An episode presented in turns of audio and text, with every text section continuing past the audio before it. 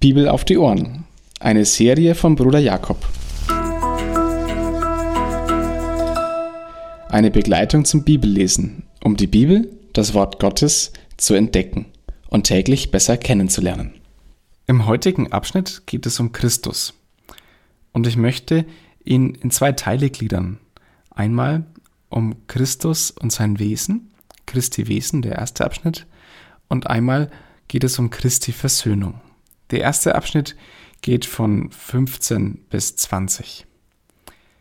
Christi Wesen. Christus ist das Ebenbild Gottes. In Christus sehen wir Gott, wie er ist, wie Gott wirklich selber ist und was er will. In Jesus wird also Gott sichtbar, schreibt hier Paulus. Der Erstgeborene ist Christus. Damit meint Paulus, dass Jesus Christus nicht Teil der Schöpfung ist, er ist vorher. In ihn hat Gott geschaffen. Der Vater hat also nichts ohne den Sohn gemacht.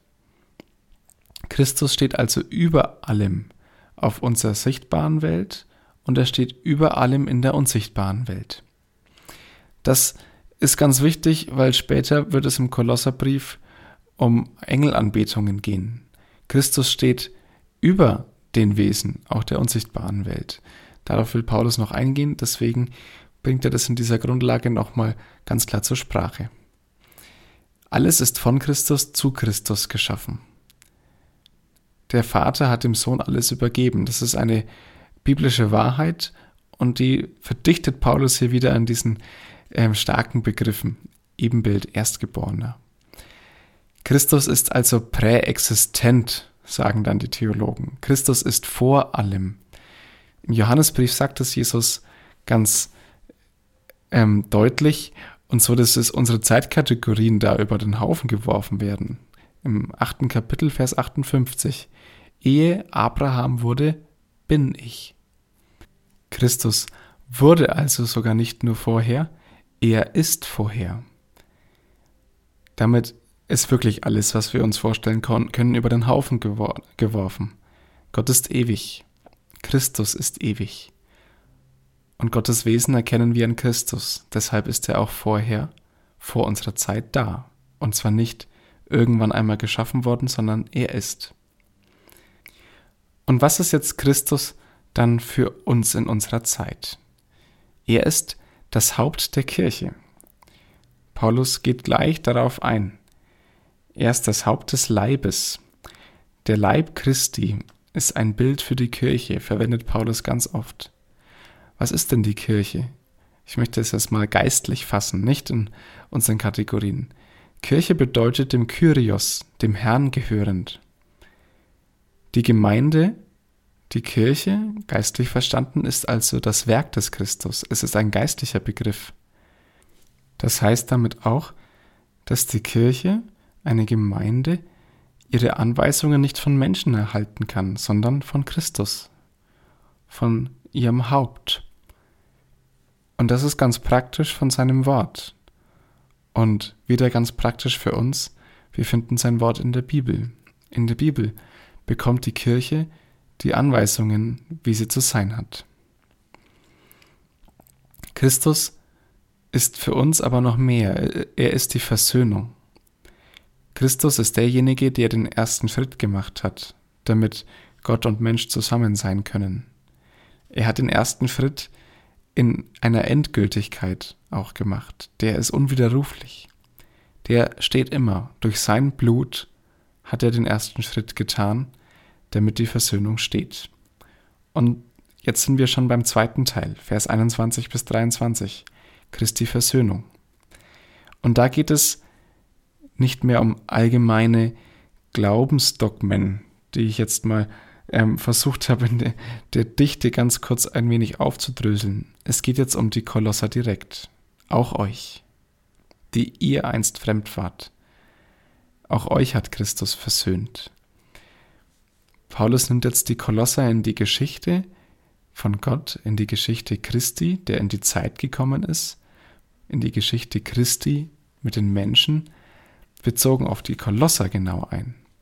Ihr, an die ich euch schreibe, ihr habt es erlebt. Ihr habt erlebt, dass die Welt, in der Feindschaft zu Gott steht. Ihr habt erlebt, dass die Welt erlöst werden muss, und zwar ganz konkret an euch selbst. Ihr selbst habt eure Feindschaft Gott gegenüber erkannt und eure Erlösungsbedürftigkeit. Ihr wart einst fremd, nun seid ihr versöhnt. Ihr hattet ein altes Wesen, nun habt ihr ein neues Wesen. Ihr habt ein neues Wesen, das einmal heilig und makellos vor Gott stehen soll. Und hier ist heilig nochmal ganz anders gedacht als zu Beginn. Die Heiligen, die ausgesondert sind für Gott, habe ich gesagt gestern. Hier ist heilig gemeint am Ende der Zeiten, wenn die Kolosser vor Gott stehen und dann wirklich als heilig und makellos erfunden werden, wenn sie im Glauben bleiben.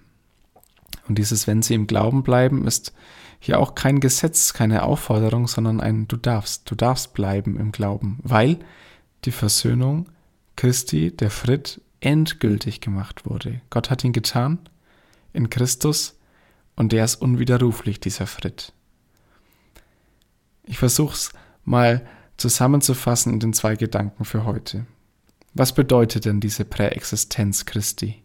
Was bedeutet denn die Ebenbildlichkeit Gottes in Christus, dass er der Erstgeborene ist, dass er der Grund der Kirche ist, der Anfang und die Versöhnung endgültig getan hat?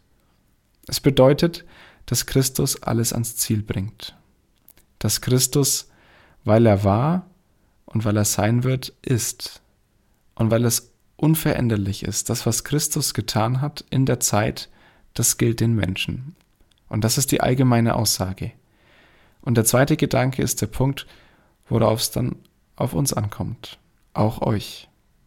Es geht bei der Versöhnung nicht um die Dogmen, es geht bei der Versöhnung um mich.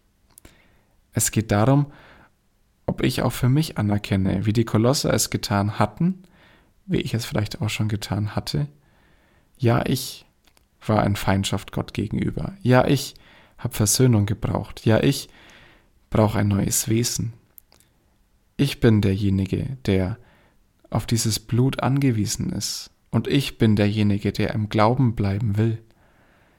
Der bei dem bleiben will, den ich lieb habe, weil er mich zuerst geliebt hat.